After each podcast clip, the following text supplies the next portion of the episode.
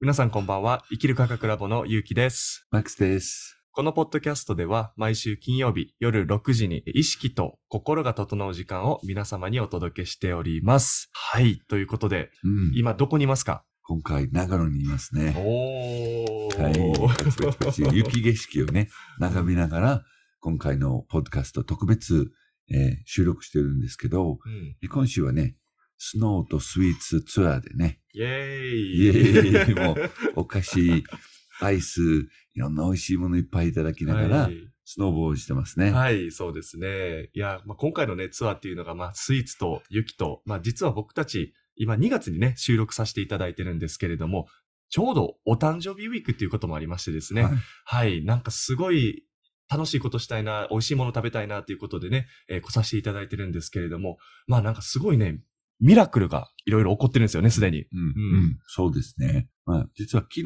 僕の誕生日でしてう、ん。あさってですね。そうですね。あ、おめでとうあさっございます。て、はい、ありがとうございます。おはい互いおおめでとうございおめでとうます。ございます。で、それで、まあ、軽くね、うんこの旅、実は1ヶ月前ぐらい日程決めたんですよね。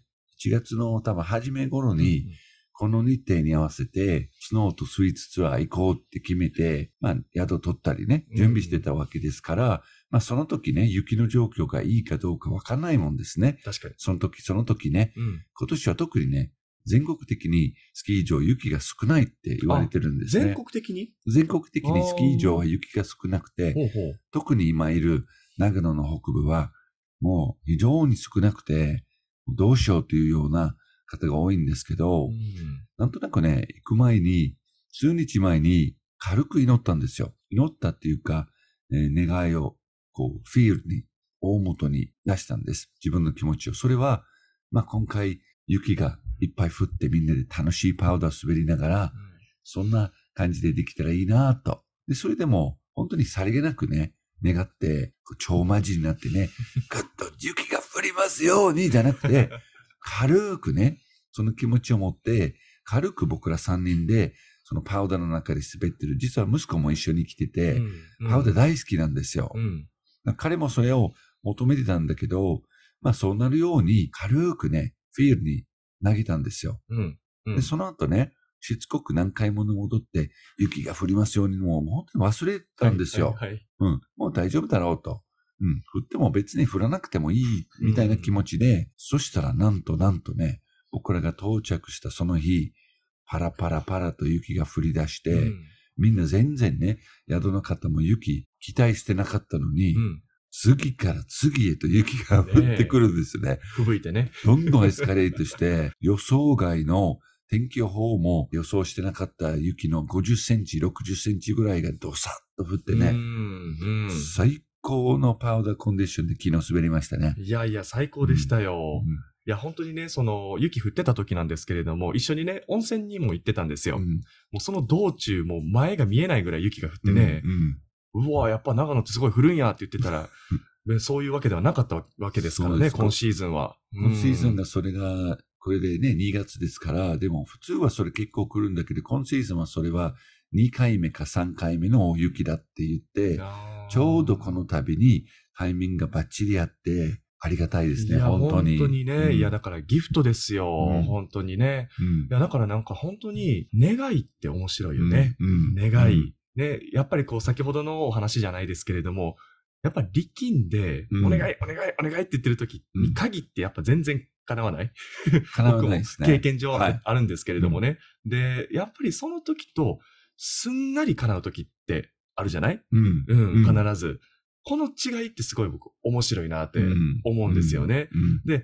まあ僕の感覚的にはね、この叶わない時まず。叶わない時って、やっぱりなんかいろんなところが力んでて、うんちょっとね、脳裏には無理かもなっていうう、ん。多分そういうことにはならないやろうなっていうのがあったりしそそうですね。別の言い方すると、心理学的う。にうん。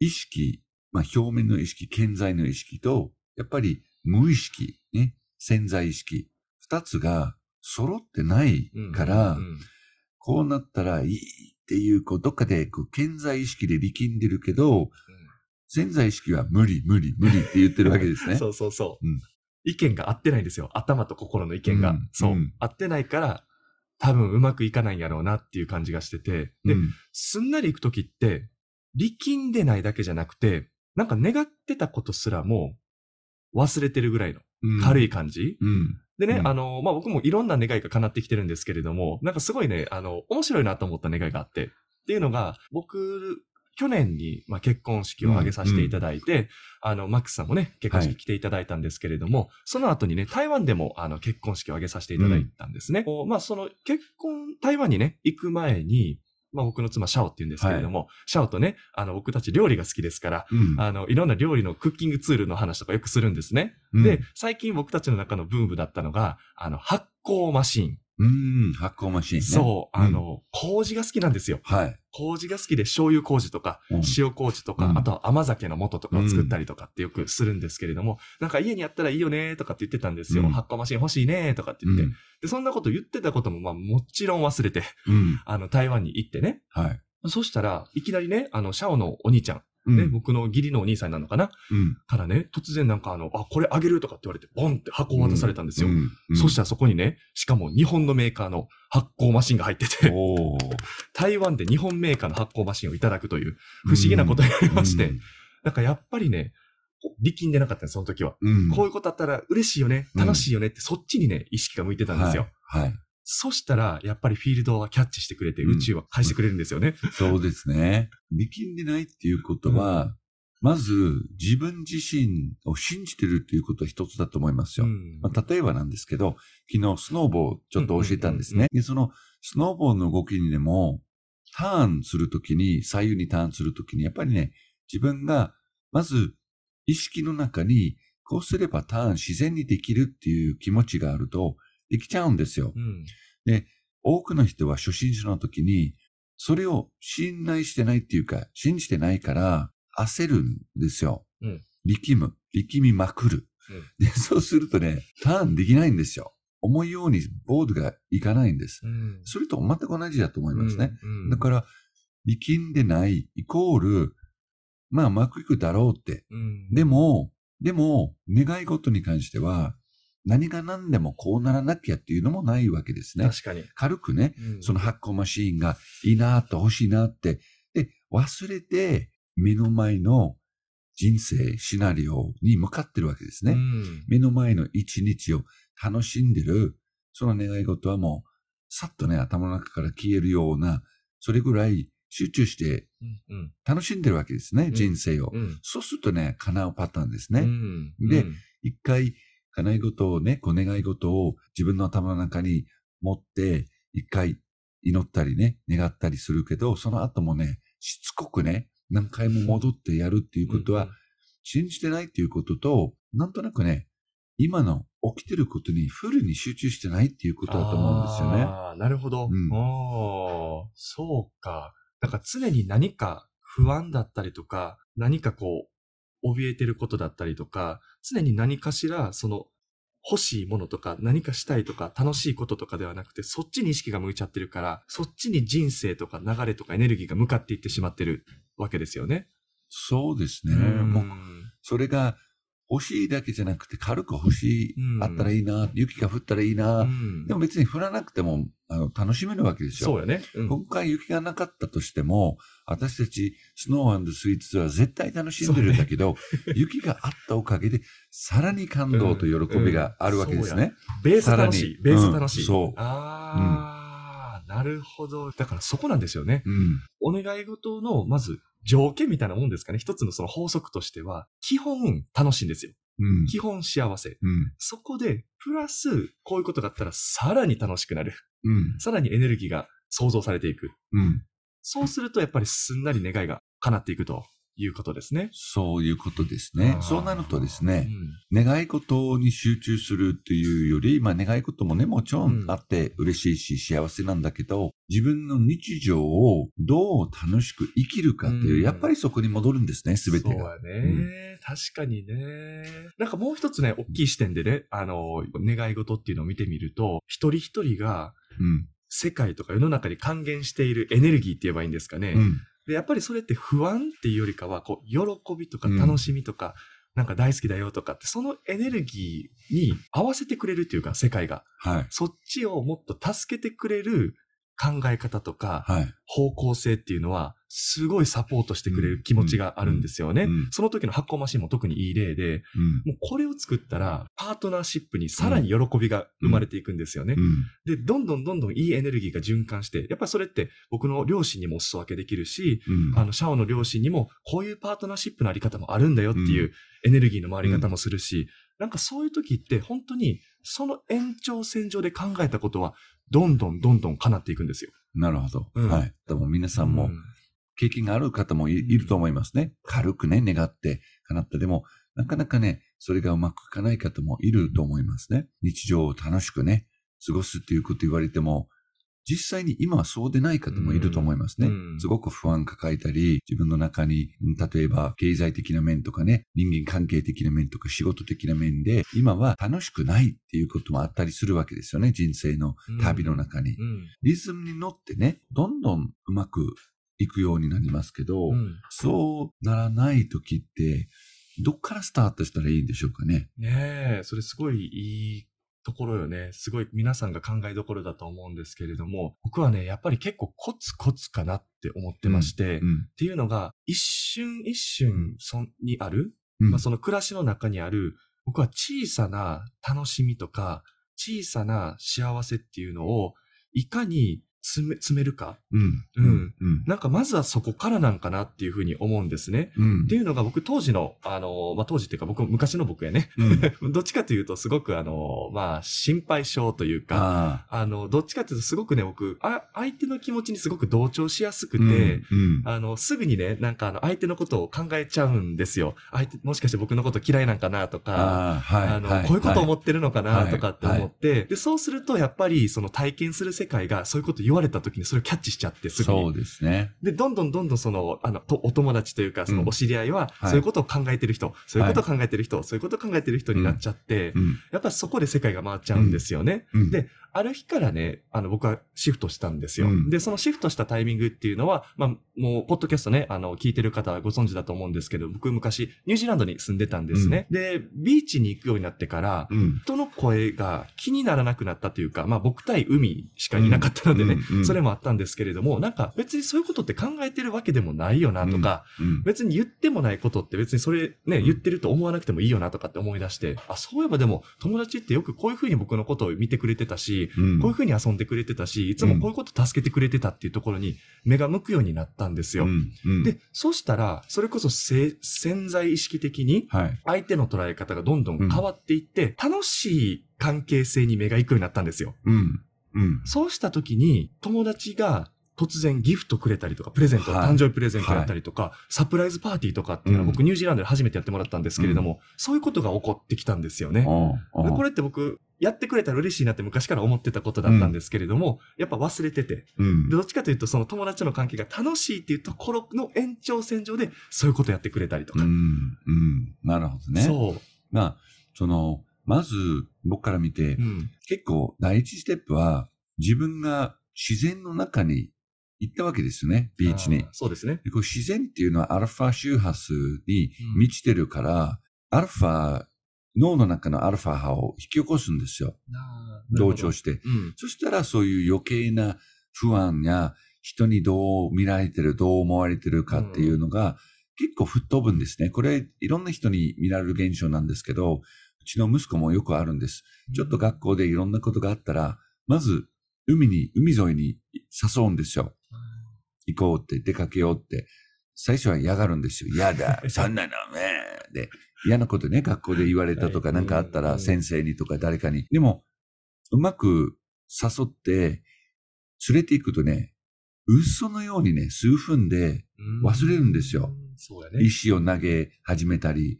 で、これって自然の力ってただただ綺麗とかそういうレベルじゃなくて、アルファ波に満ちてる自然は脳をアルファ波にさせるイコール不安、心配の超ベータから脳周波数がクールダウンするんですよ。うんうんこれはすごくいいスタートポイントだと思います。例えばね、ずっと海にプラプラする時間がなくても公園に行ったりね、うん。近くの神社に行ったり、とにかく自然があるところに行って、5分でも10分でも、もちろん、時間がある場合は30分1時間がね、なかなかね、その学生生活みたいにはいかないと思いますけど、少しでも自然の中に身を置くのが非常に役立つんですよ。そういう不安の時、スタートポイントとして。で、そのスタートポイントから自分の考え方、自分のどういうふうに人と接してるかを考えて、まあ、見つめて自己観察って僕は呼吸大学って言ってるんだけど、やったわけですね、ビーチで。そうですね、自然とね。うん、その自己観察と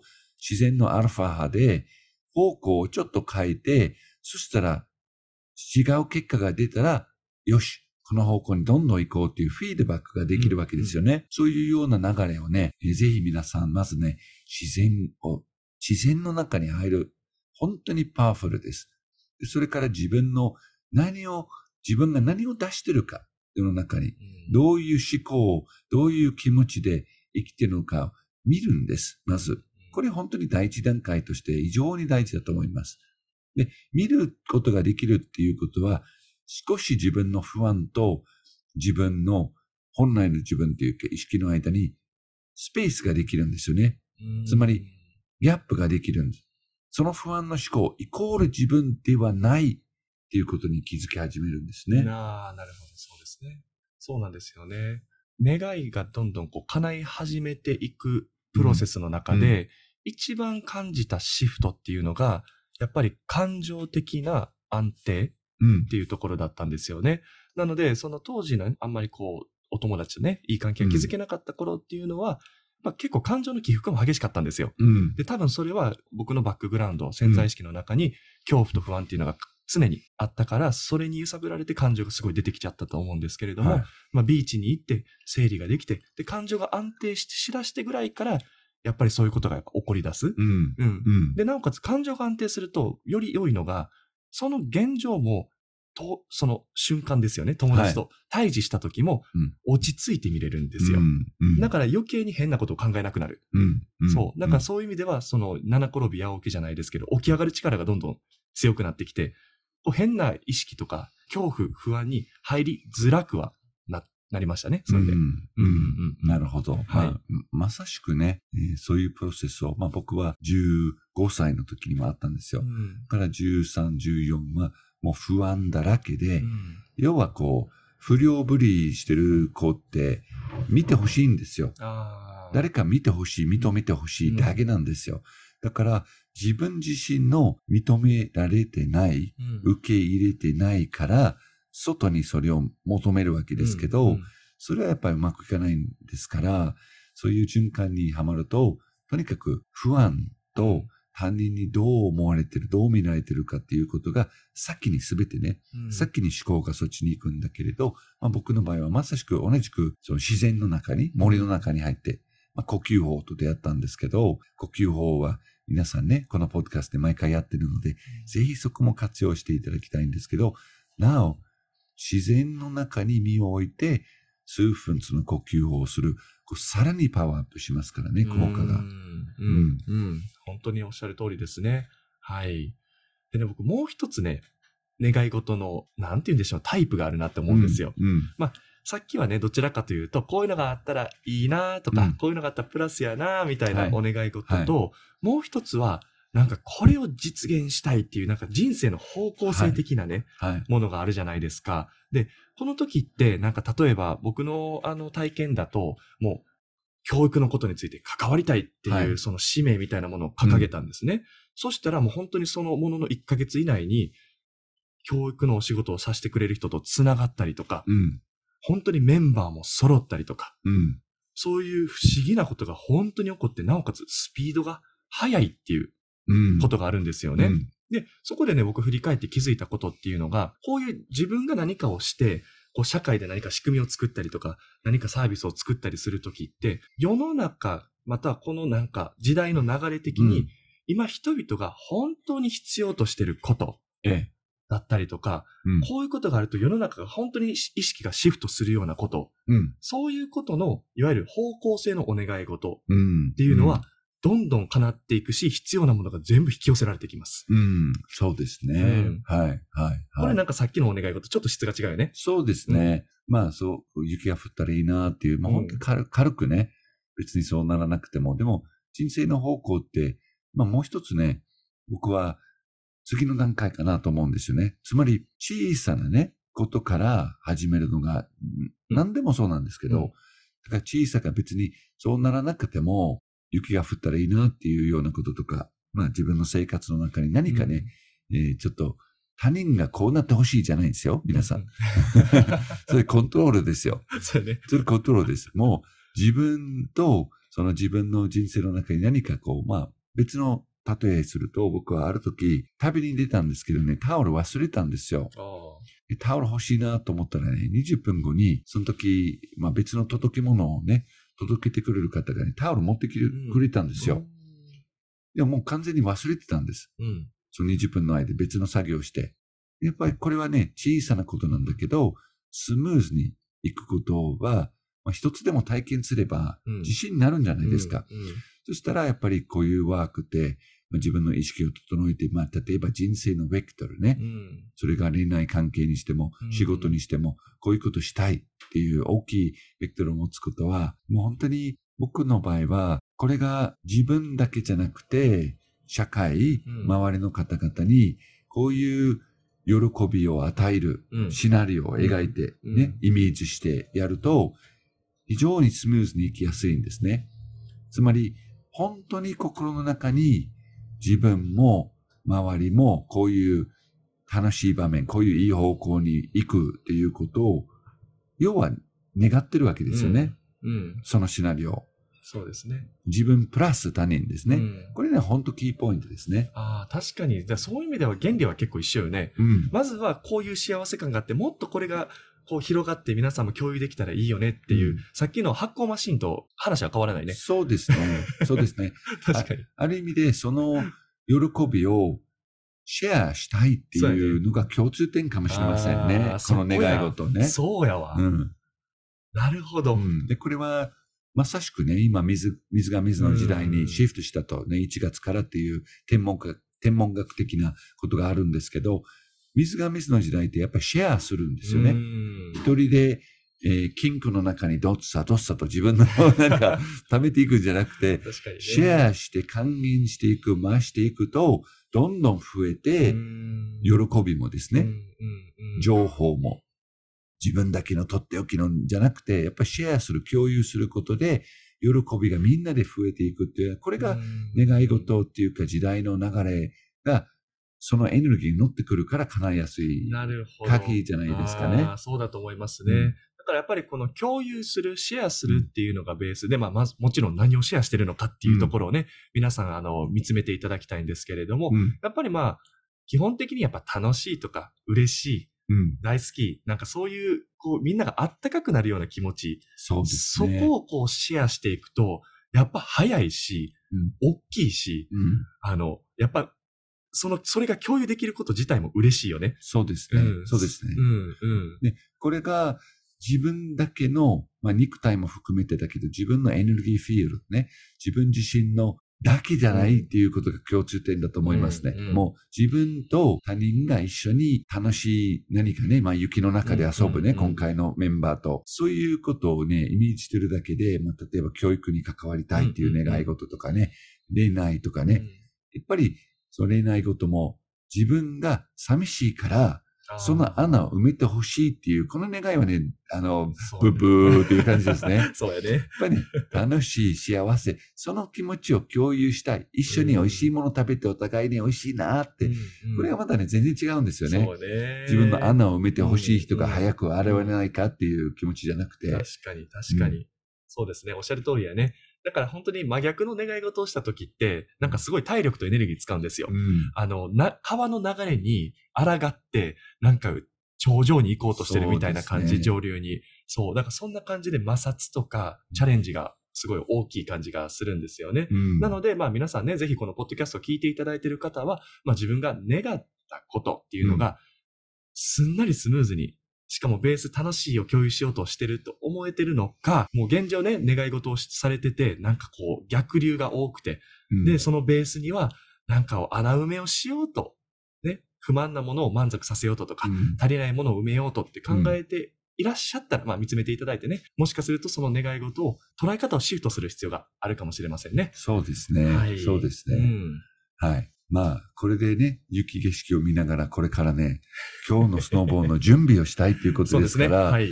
まあ今日のエピソードはこんな感じで、うん最後はやっぱり呼吸で締めたいと。お願いしま。思いますすは、はいいお願いします。はい。目を閉じて、自分の呼吸に意識を向けます。スローな呼吸。鼻から吸って、鼻からゆっくり吐き出す。スローに。一つ一つの呼吸を受け入れて、一つ一つの呼吸を味わって、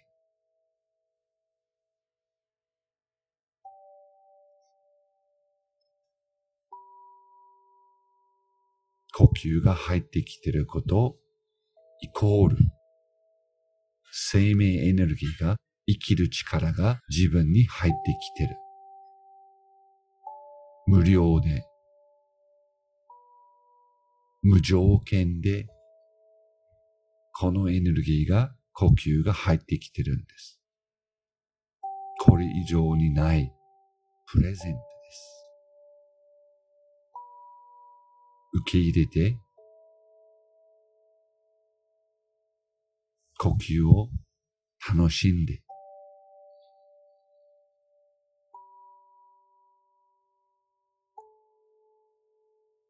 自分で頑張って作れるものではないんです、呼吸は。与えられるいただき物です。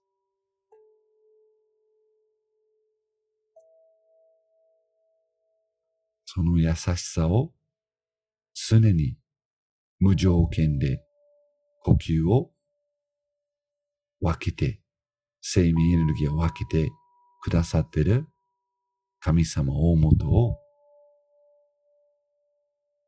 信頼して、自分の信頼して、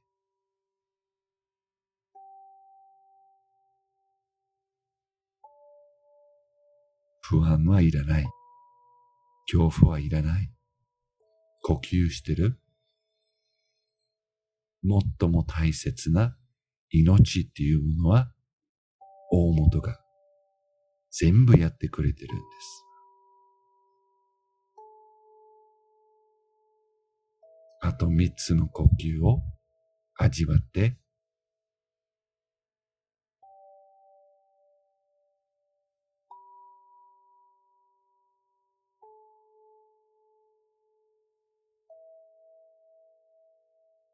体を少しずつ動かして、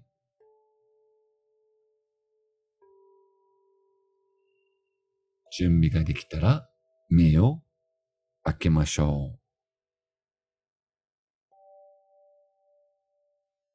はい。ありがとうございましあたり。がとうございました。幸せですね。幸せです、本当に。はい。生きてて楽しいこと、本当いっぱいです。はい。うん、そうですね。うんなので、まあ、これからね、今から朝ごはんですけれども、後ろでね、もう、料理をしてる音が聞こえてきて、ちょっとお腹が空いてまいりまして、また幸せのシェアができそうやなと 思いますからね。はい。また、ぜひ次回も皆さん聞いてくださいね。はい。はい。はい本日はこんな感じで、皆さんおやすみなさい。はい。おやすみなさい。